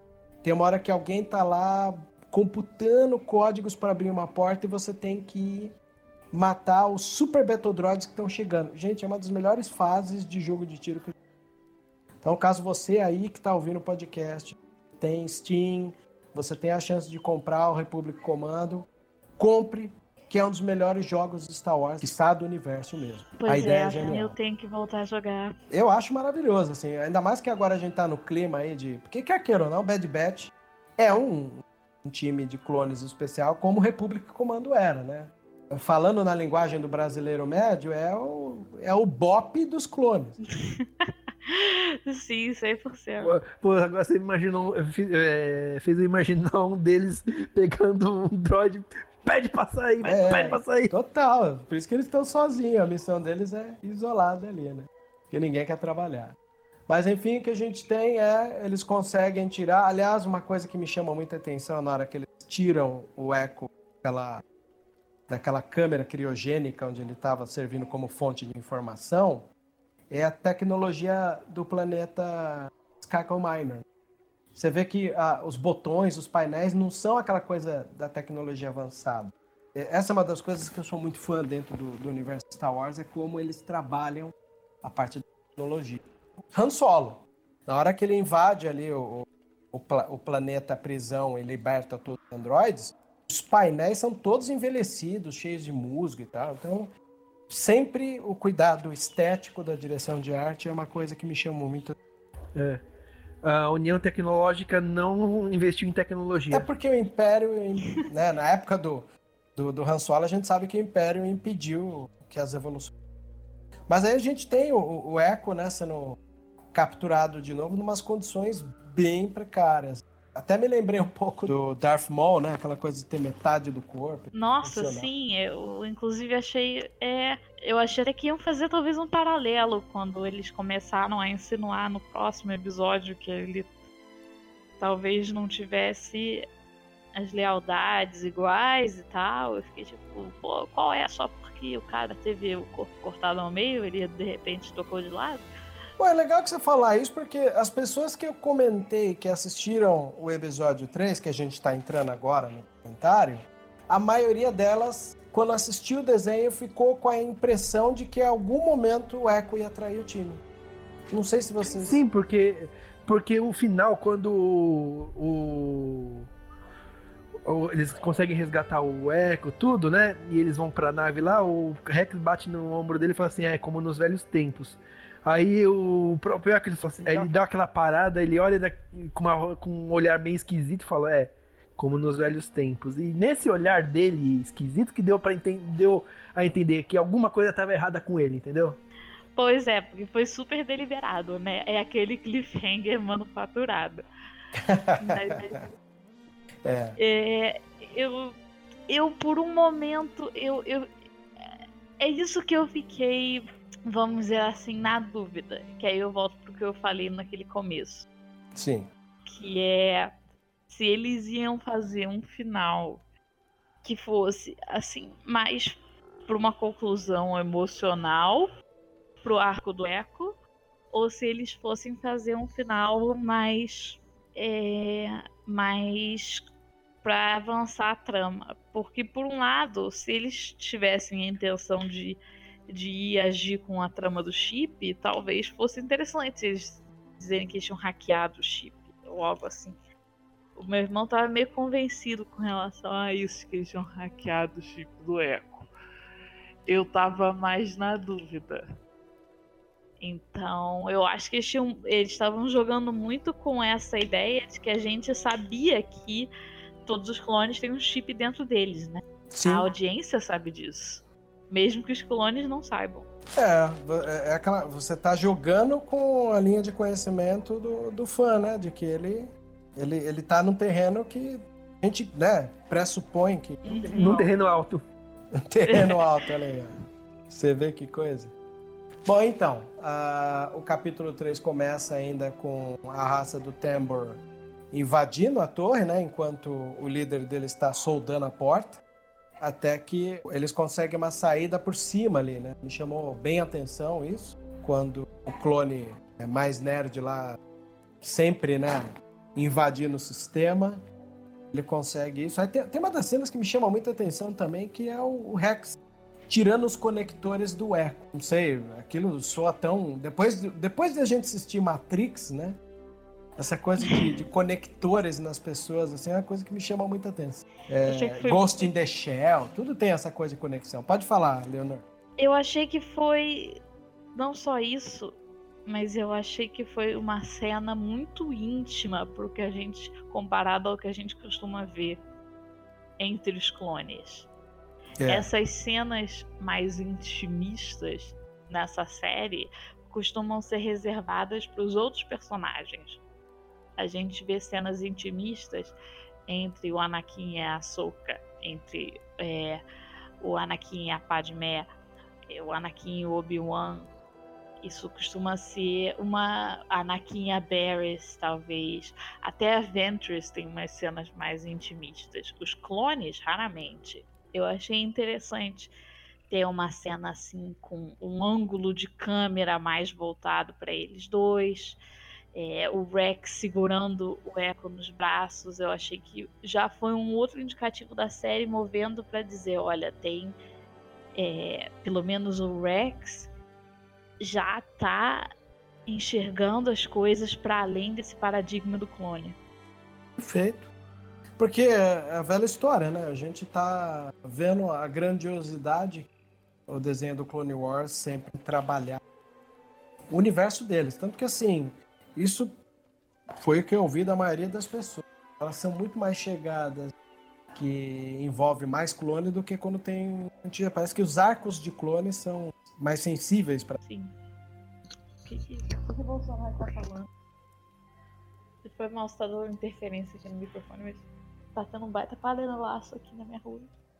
É, eu sei que panelaço vai ser 8 horas, 8 e meia. O pessoal tá é, queimando a largada aí. Por que que, tá, por que que as pessoas estão batendo tanto?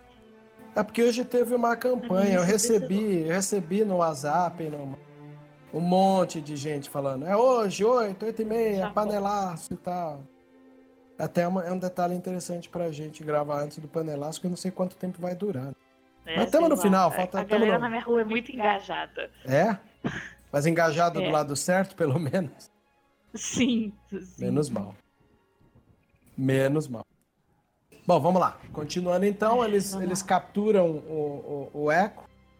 É legal porque o Eco vai falando, soltando fumacinha da boca ainda, são até a hora que eles conseguem é, sair da, da base num momento muito com a cara de Star Wars, que é um pit, né? Uma, uma, um pontilhãozinho ali que eles vão andar.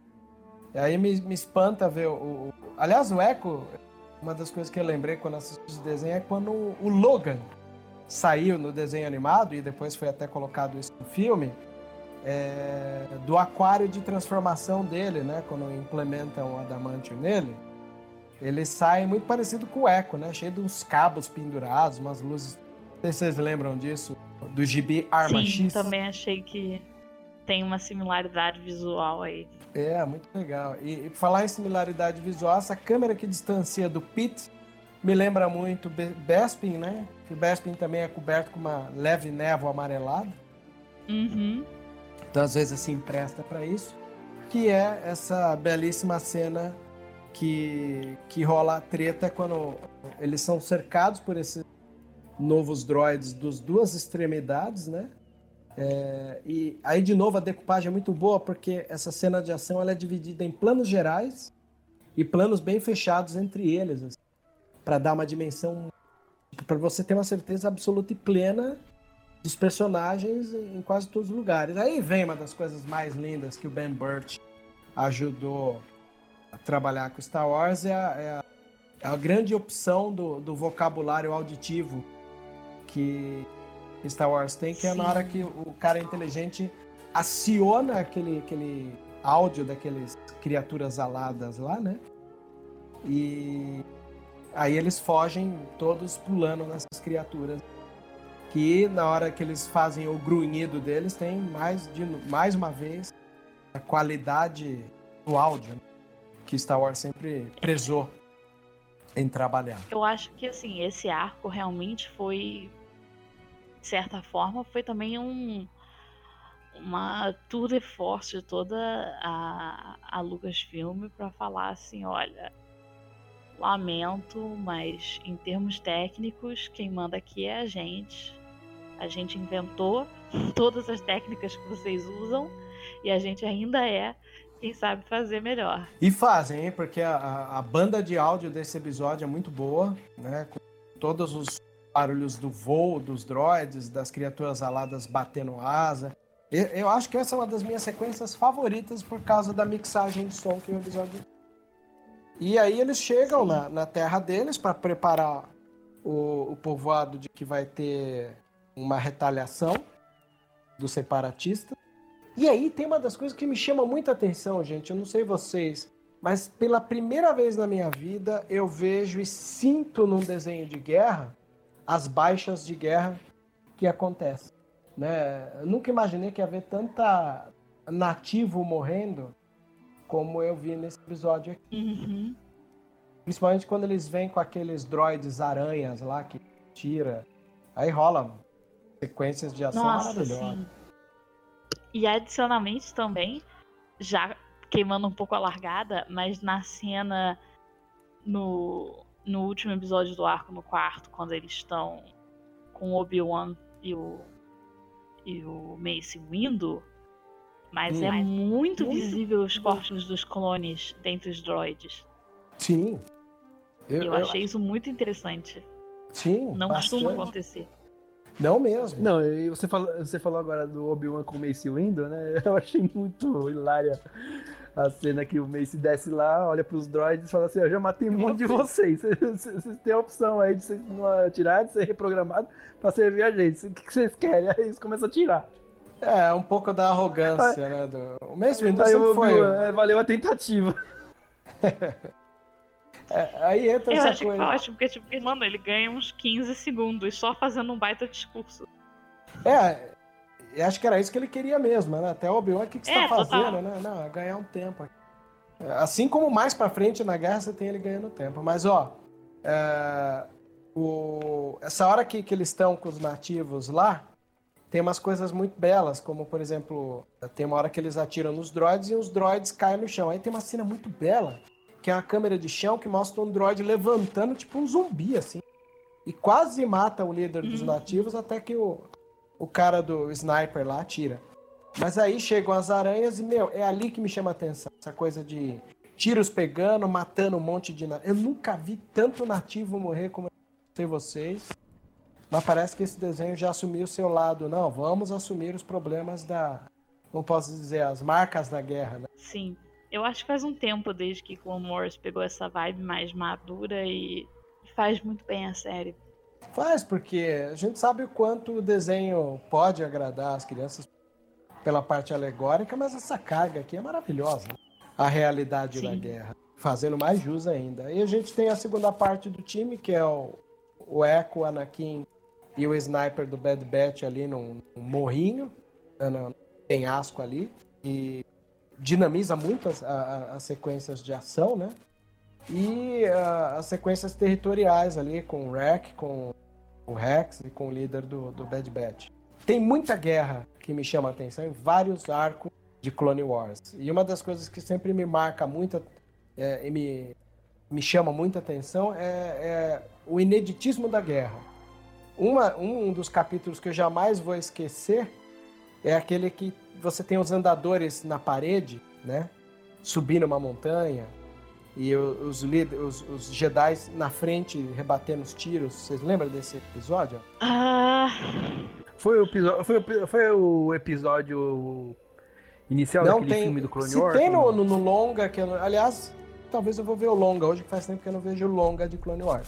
Mas ele tá na série mesmo. São os androides subindo no lugar com umas, umas névoas. Então, essa parte da guerra me chama muita atenção. E é uma das partes Nossa. mais brilhantes que tem. Eu sei que o episódio acaba quando eles têm ali a, a sua parte pacificada com, com o povo local e o episódio termina com o Echo entrando na nave justamente naquela frase belíssima de relembrando os velhos tempos. Ô, Leonor, qual parte da guerra, quais, quais as realidades da guerra que o Clone Wars mais te marcou, assim, que você lembra e fala, meu, isso para mim é os pontos mais incríveis das guerras clônicas? Cara, eu acho que foi é, o arco do. com aquele colônio Dogma. Lembra com aquele. aquele Jedi. Aquele general Jedi que no final tinha caído pro lado negro e tava mandando. Krell. Os... Krell. Isso. Ele Esse tava mandando os episódio. próprios soldados pra morrer à toa. Sim. Que no final tinha clone do outro lado lá vestido. Sim. É incrível. E esse episódio me marcou pra caramba. É porque Eu era da. fiquei com aquilo assim, sabe?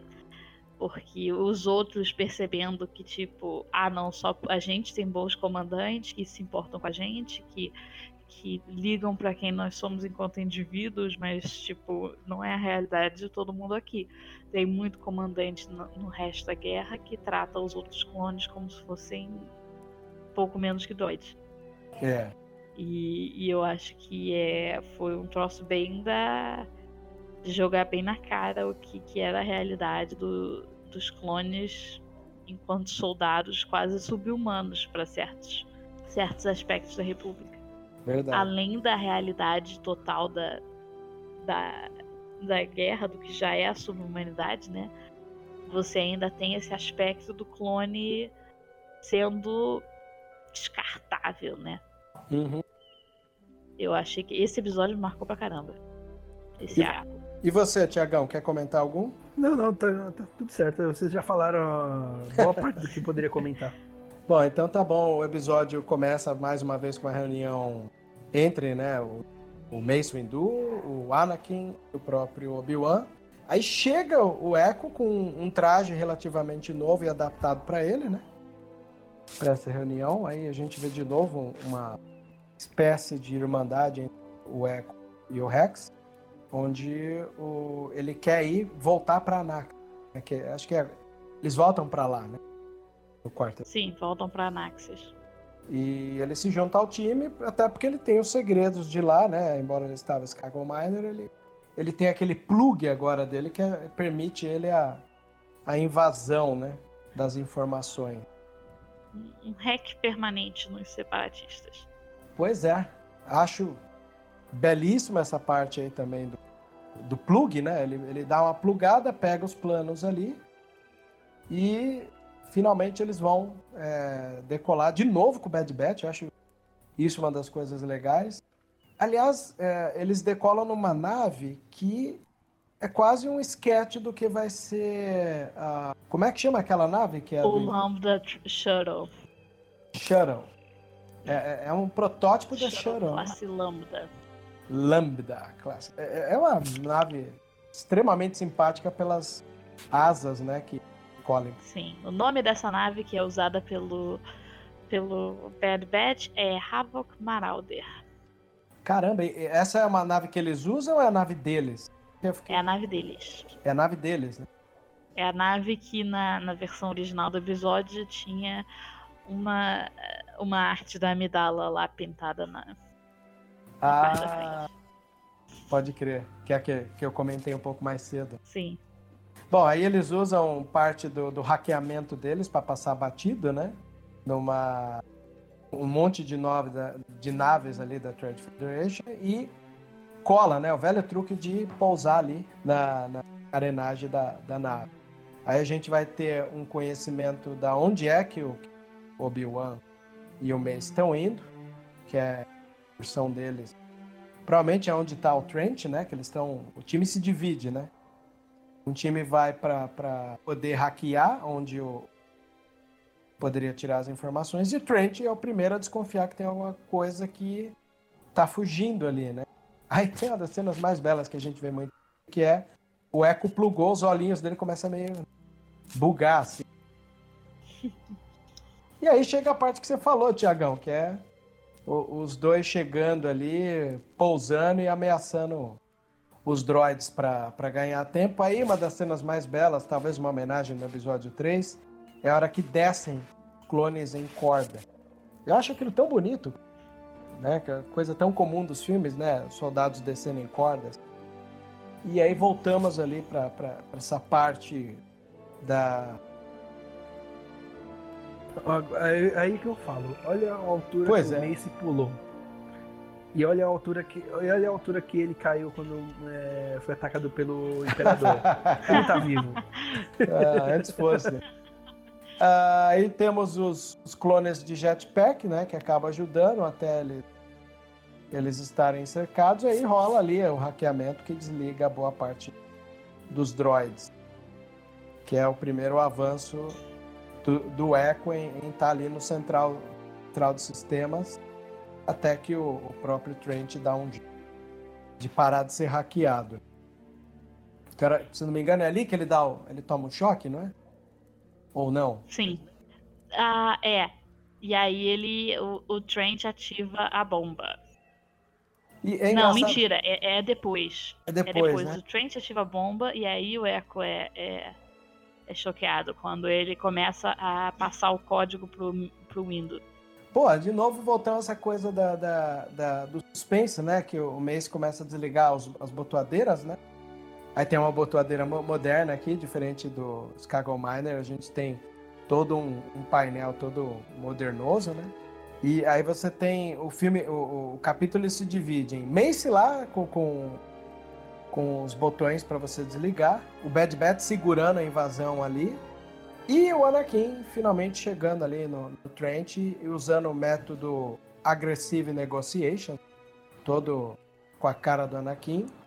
E o Anakin, nada ortodoxo, vai lá e regaça ali, né? Cortando parte. É, Eu não sou é, como eles. o cara contou com isso. Ah, essa não é Jedizinha? Plau! Tome. Três braços para menos e. Né? É o que mostra como que o pois Anakin é, é. hipócrita, Uma né, sempre pouco sutil aplicação do tema Porque- do Darth Vader ali. É verdade, né? Uma musiquinha bem Não, só porque- no- nos toques de, de piano. É, eu, fa- que, eu falo, que eu falo assim, né? Fala, é, vai lá, mata separatista, faz tudo eu- quando, quando ninguém tá vendo, né? Mas aí quando é na hora de derrotar o velho enrugado lá, não, não, eh, Jedi não faz, Jedi não faz isso, ele precisa Pois ser é. julgado. Pois é.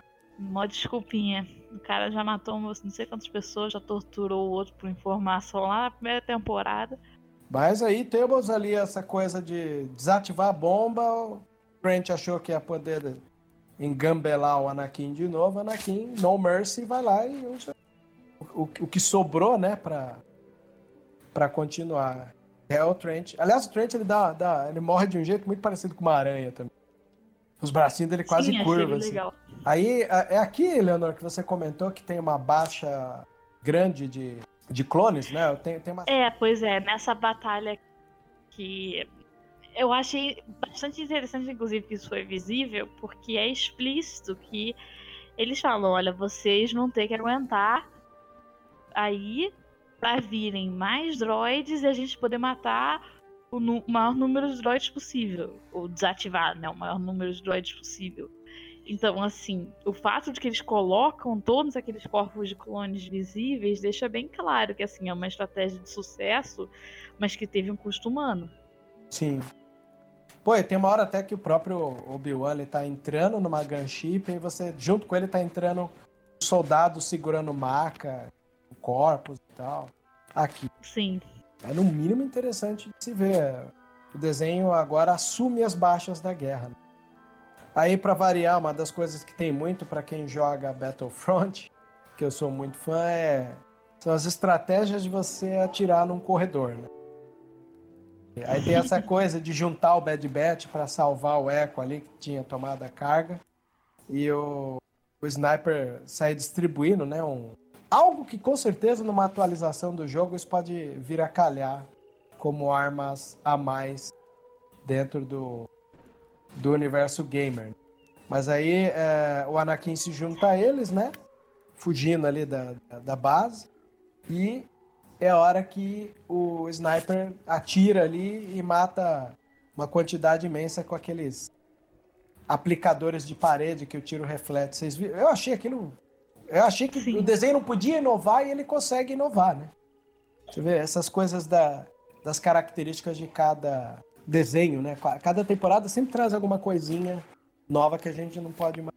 Aí o Anakin dá o detonador pro Rek, que é uma das coisas mais engraçadas que tem, né? O Rek é o força bruta ali e ele aperta o botão para Finalmente pode detonar. É, ele detona ali todas as naves da Trade Federation ao redor. E aí a nave dá. Uma das coisas belas também, já voltando para a parte estética, é a nave dando um giro, né? Antes de entrar na atmosfera do planeta. Aí tem a, a gratificação do Mace elogiando o time. E é a parte talvez mais tocante desse arco inteiro, que é né? Essa parte é muito tocante. É o Bad Batch sendo dispensado, porque cumpriram o seu serviço. Então, voltando para a nave, o Rex também, o, o Echo fica ali dividido entre ir e voltar. Mas eu gosto. Uma das coisas que eu mais gosto é o, é o Bad Batch assumir ele, né? Porque se no discurso deles, ó, a gente não é clone normal, a gente mudou. Aí ele até fala, você também mudou, você não é o mesmo. E eles estão indo para a nave e, e o Echo fica nessa indecisão, né? Mas é maravilhoso, sei lá, ele já não é mais um clone normal também. O próprio Echo já está modificado. Sim. Eu acho que essa, esse momento final é muito. Assim, de novo, é uma, é uma escolha por uma conclusão emocional do Echo, mas eu acho que é principalmente porque, assim, é, o Echo acorda ali ano, um, eu chequei aqui, é um ano depois dele ter, entre aspas, morrido. E o Five está morto. O Hardcase está morto. O Tup está morto. Praticamente, assim, os dois companheiros de equipe dele originais já morreram há anos. E ele não é mais o clone que ele era o, a equipe dele não é mais a equipe que era. E eu acho que é, é tocante ver isso, que de certa forma a Bad Batch reflete um pouco o que era a equipe deles na Five First, certo? Você tem ali Sim. o cara mó tipo, ah, vamos, vamos bater, que era o hard case, certo? Você tem um cara mais analítico, de certa forma é o Kicks.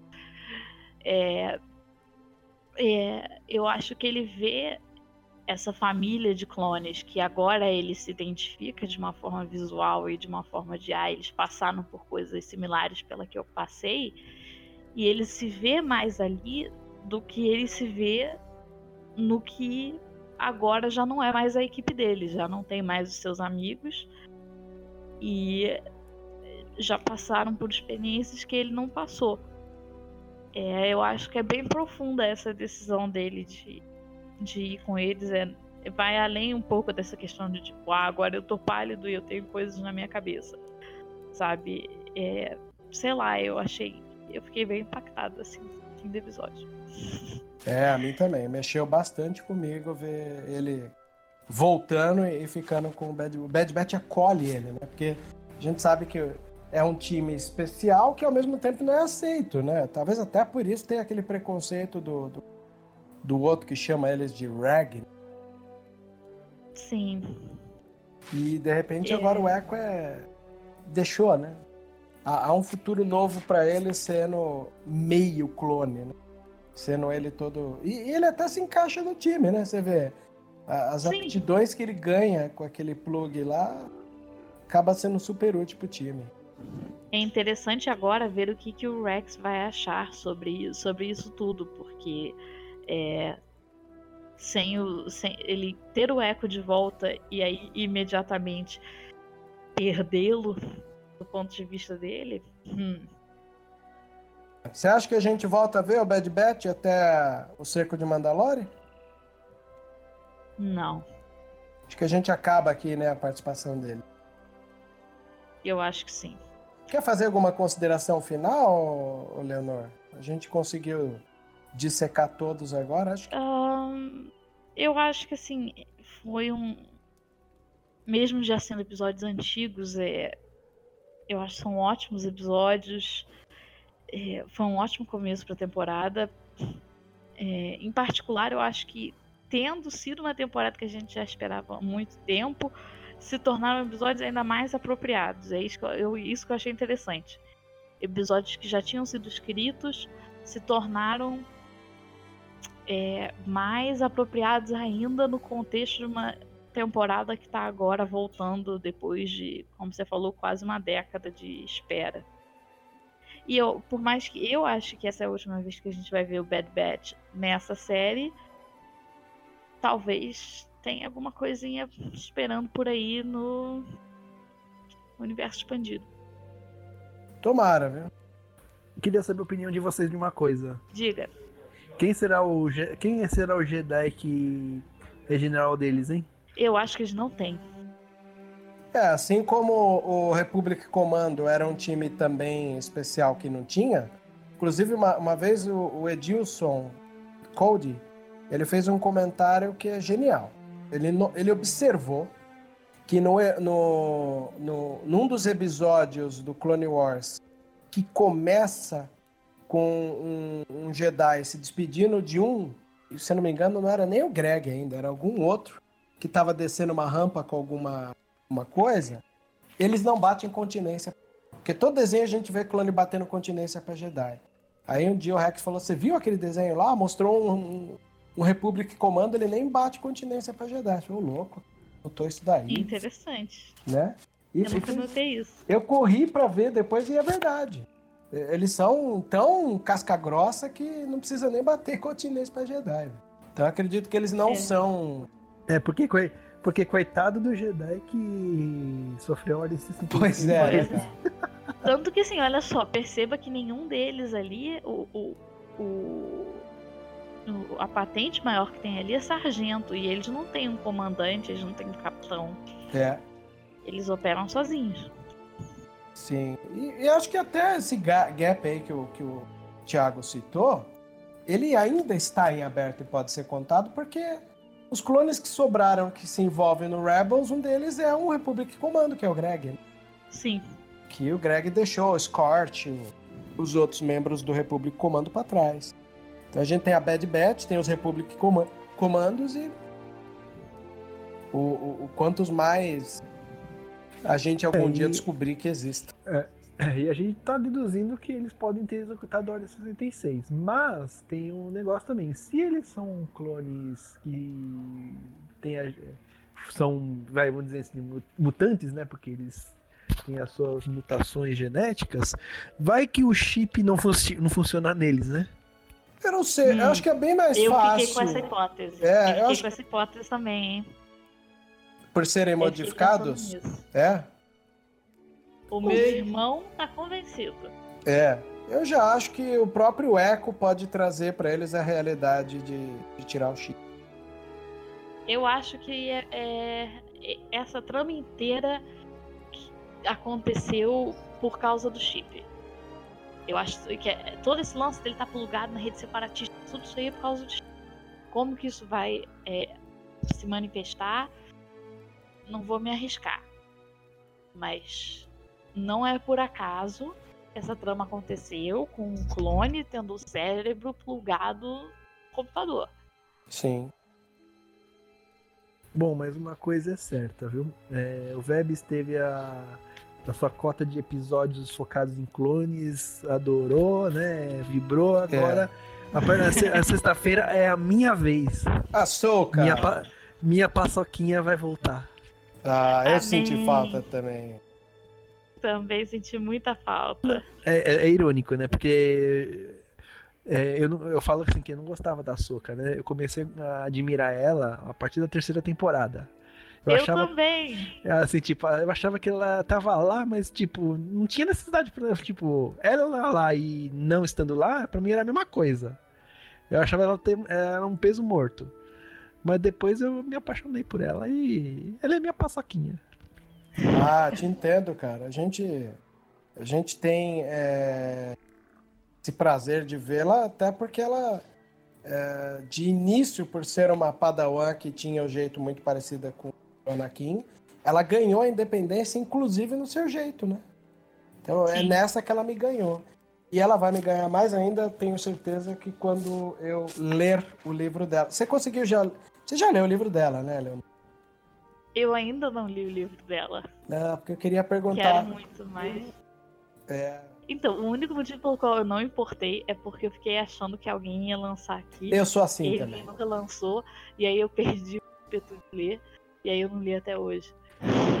Bom, é, então, faz o seguinte: é, importar não importaram pra cá, é, né, nem traduziram aqui, mas os tradutores do Wills tem, viu?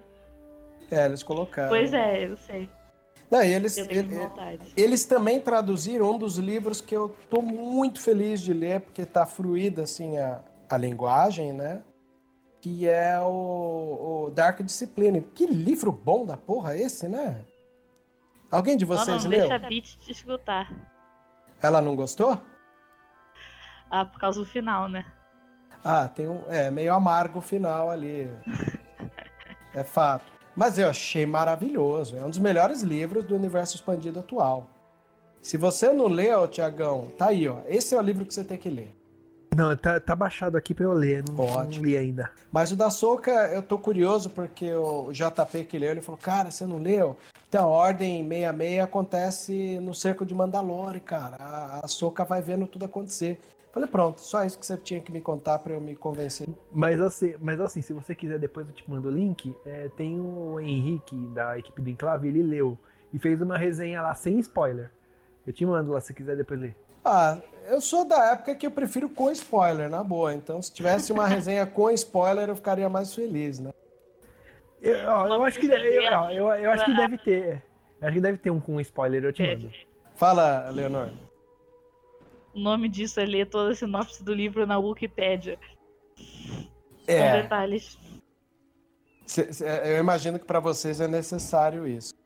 O não spoiler. Ah, cara, na época que não dava, que não tinha esse lance de ficar baixando o livro e tal, eu lia, eu lia a página da Jaina Solo inteira de cabo a rabo.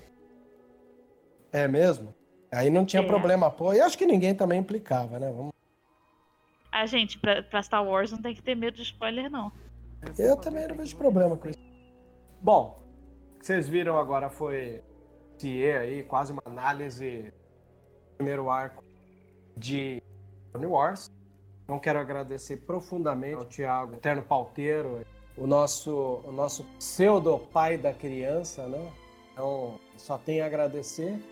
E, Thiago, obrigado aí pela força mais uma vez.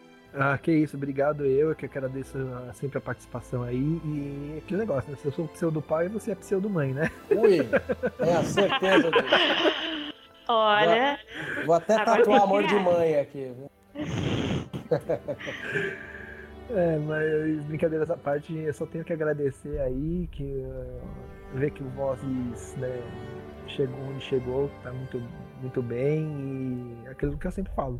Sempre que tiver podcast, me, me chama que se eu puder gravar, eu tô dentro. É, nunca vou negar aí a participação, com certeza eu vou estar aqui. Maravilha. E, e é isso aí, galera.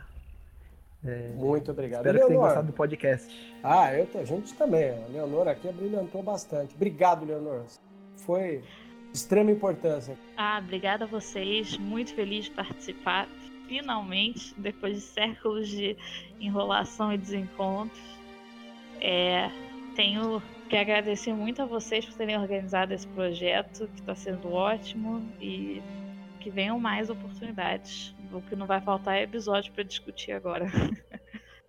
Com certeza. E você, ouvinte, obrigado mais uma vez. Espero que você tenha ouvido esse capítulo aí, aproveitando o tempo aí da quarentena em meio a uma quaresma sendo, né? E isso te ajude a ocupar o seu tempo.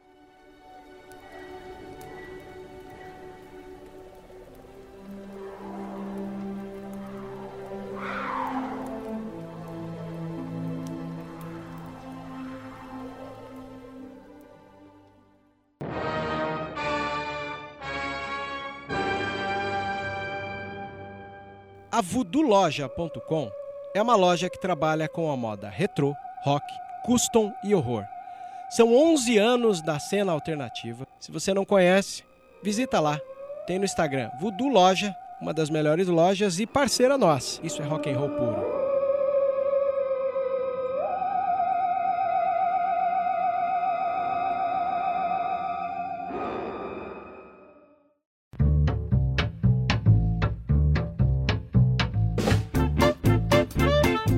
Você ouviu e vivenciou Vozes da Força. Por hoje é só. E que a força esteja com você sempre. Aqui é o comandante Paul Dameron desligando.